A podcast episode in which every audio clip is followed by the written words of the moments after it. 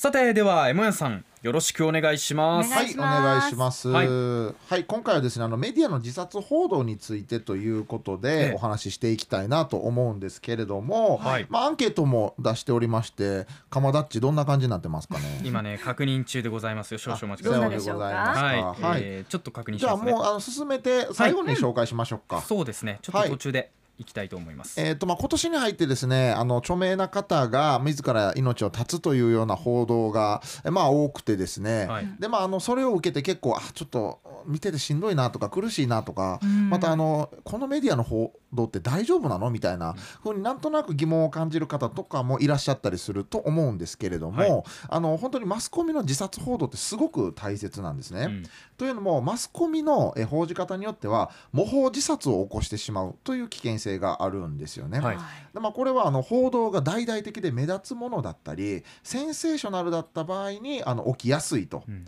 でこういったマスコミの報道によって自殺が増加することをウェルテル効果っていうんですよね。ウェルテル効果。はいはいなんかウェルテルの若き悩みみたいなので、まあ、あの登場人物が、まあ、自ら命を絶ったというその小説がこうすごく広がったことで、はいあの自殺模倣自殺が増えたのでウェルテル効果って名付けられてるんですけれども、まあ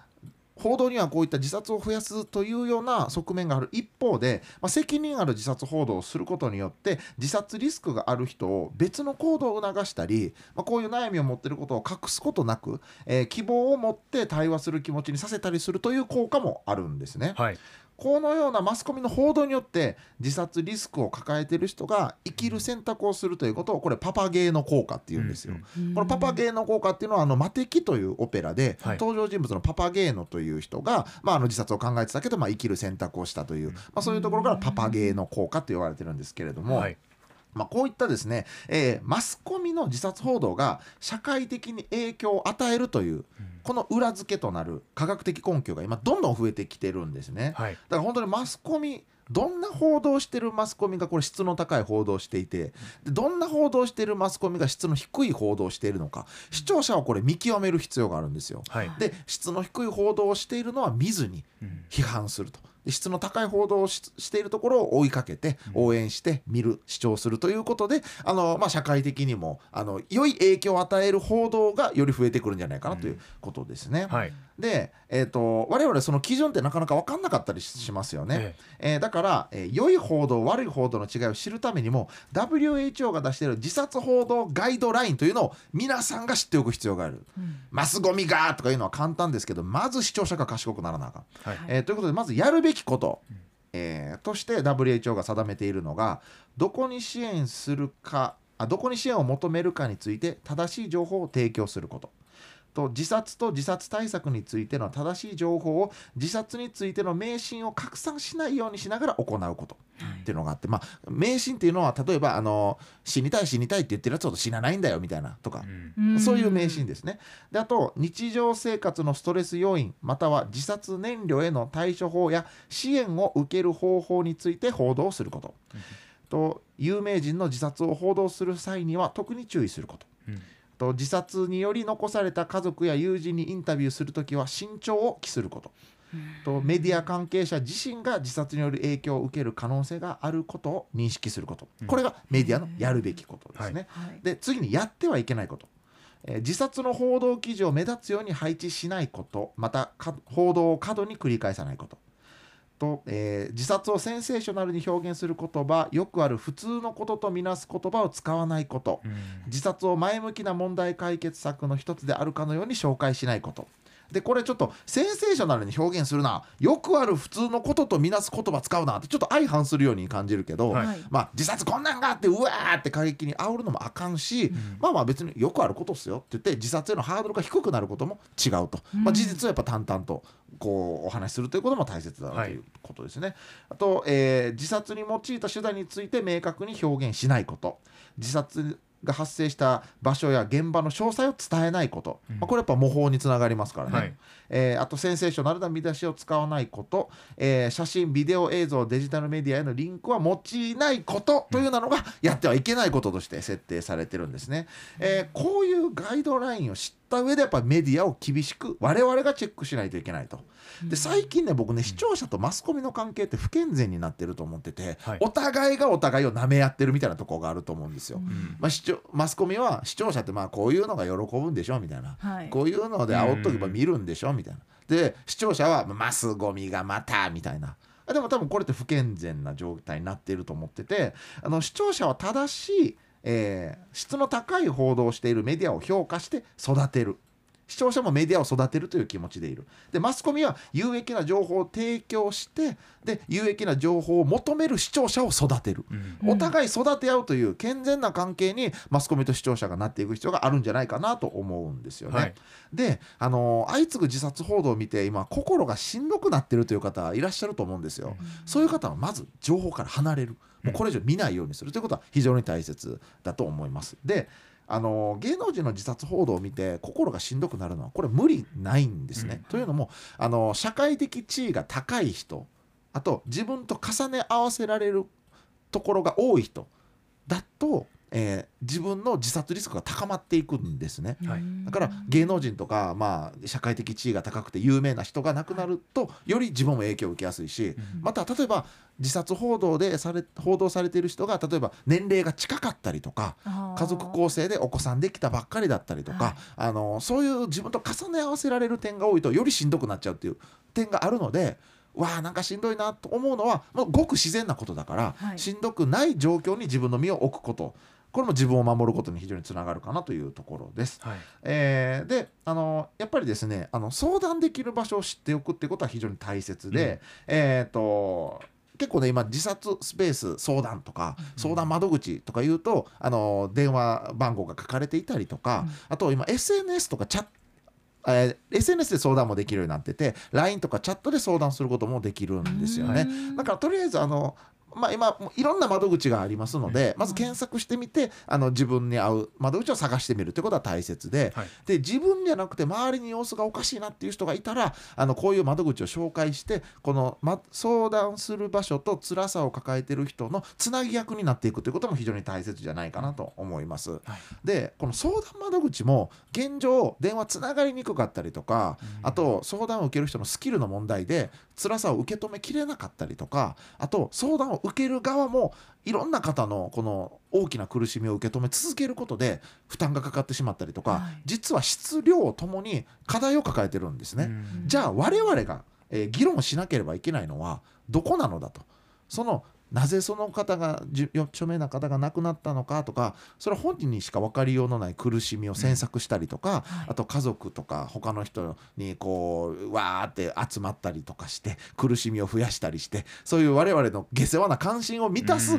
方向に関心を向けたり議論をしたりメディアが注目したりするんじゃなくてやっぱり相談窓口質量ともにこんな足りてない現状があるんだよって周知してじゃあどうしていったらいいんだろうってそこを議論したりメディアが注目していくということは非常に大事なんじゃないかなと思ったりします。はい、はい、で日本はね世界の中でも自殺率高い国です。でコロナ禍でさらに自殺者は増加傾向にありますから、えー、とこの問題は日本社会全体で取り組まないといけない対峙しないといけない課題でありますから自分は社会の一員としてこの問題にどうアプローチするのかどう考えていくのかというのを、えー、今一度、えー、見直していく必要があるんとちゃうかせやろがい。でございます。先ほど山谷さんからもお話ありましたけれども、うん。うん、これ県内の相談窓口っていうのも用意されておりまして沖縄いのちの電話が毎日午前10時から午後11時まで受け付けています。電話番号が098-888-4343 098-888-4343また、えー、県立総合精神保健福祉センターこちら心の電話は毎週月曜日水曜日木曜日金曜日の午前9時から11時半までそして午後1時から午後4時半まで。電話番号が098-888-1450 098-888-1450その他各保健所などでも相談を受け付けているということです。はい、はい。でね結構メディアの報道を見てるとやってはいけないことを散々やった後に、うん。この相談窓口を紹介するからいいでしょみたいな空取ってつ気があるけど。けた感がすごいですようんありね。まあまあまあそれやったらあいい報道だったんだとは思わないように、うん。まずい部分があったらそこはちゃんと指摘していかないといけないなというところです、はい。アンケートどうでした？アンケート結果、うん、出てますね。はい出ていますね、えー最終的には52票集まりまして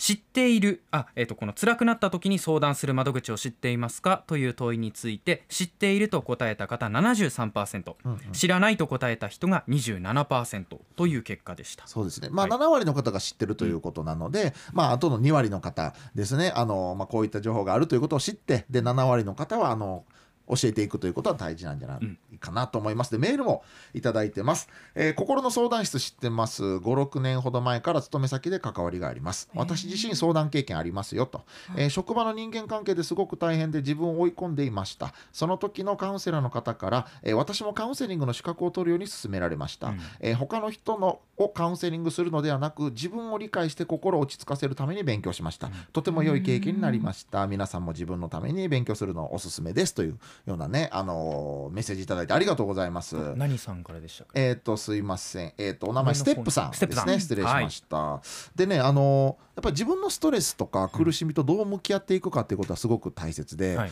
今あのコーピングという心理学用語があるんですよ。これは自分のストレスに対してもうあのえー、と意図的に自覚的にどう対処すればいいのかという具体的な行動を取るということなんですよ。例えば僕だったらねお家でもストレスわーって作業ししんどいな。あツイッターでめっちゃ悪口書かれてるなという時は、あの観葉植物に水あげるようにしてるんですよ。なんかね、あこいつすくすく育っとんなとか思ったら 元気よくこう太陽に向かって歯を伸ばしとんなとか思ったらちょっとなんかふっと心軽くなったりとかするんですね。とかまああのちょっとあの牛乳多めのコーヒー牛乳飲もうとか、うん。なんかいろいろあってで、はい。これたくさん持っていくことが大事だと。うんうんというのも同じずーっと同じことをやってたらだんだん麻痺して慣れてきちゃうからええいろいろたくさんそのコーピングというのを持っておいてあの対処していくということが非常に大切やということですね。うんであのこのメッセージの中でもあったけどやっぱ自分で、えー自分を追い込んでましたっていうコメントがあると思うんですけど、やっぱりねあの自分が自分を責める時のその言葉が自分を一番追い込むみたいなとこないですか？なんか。ありますね。あ俺あかんなほんま失敗したなみたいな。うん。人からはそんな言われてないのにそれを気にして自分が自分を一番責めるみたいな。こうじゃなきゃいけないっていうね。そうそうそう。で俺って弱いのかなとかもっとしんどい人いるのにとか思ったらもっとつ辛くなるみたいな、はい。けどあのいわゆる強いとされてる方が心折れた時にこの自殺行動に走ってしまうリスクの方が高いんですよ。うん。だから弱いとされてる方は普段から弱音吐いたりしんどかったら逃げたりとかするからあの自死に追い込まれないという意味では実は強かったりもして、はい。弱さというのがこの面では実は強さにもなったりするんですね、だから強い弱いっていう価値観も実はあのもはや何なのかっていうところもあったりするので、それ確かにそうですね。追い詰められたりしんどく思ってる自分を弱いとか思ってより追い込む必要はないと思います。はい。僕もめっちゃ逃げてますからね、うん。はいだからあのそんな風にしてちょっとずつね心軽くなる考え方をしてもらいたいなと。で僕いろいろ他にも話してることがあるので、はい。よかったら僕の YouTube チャンネル、えー見ていただければと思います。よろしくお願いします、今回のテーマについても話しているところまだまだたくさんあるあまだもうちょっと話してますんで。あわかりました。山谷さん今週もありがとうございましありがとうござたいます。来週もお楽しみにアップのポッドキャストを最後までお聞きいただきありがとうございました。生放送は平日朝7時から FM921 AM738 RBC ハイラジオ。県外からはラジコでお楽しみください。